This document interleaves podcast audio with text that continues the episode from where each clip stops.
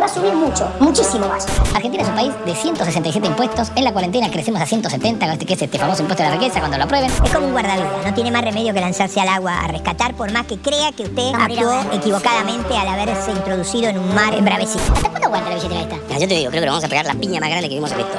La van a recontra chocar la cabecita. Y nadie espera otra cosa. La gente no come vidrio. Pero va a ser más grande que la del 2001. Hay que mirar el Banco Central, que es el instrumento que destrozan los políticos y que usan para saquearnos con impuesto inflacionario.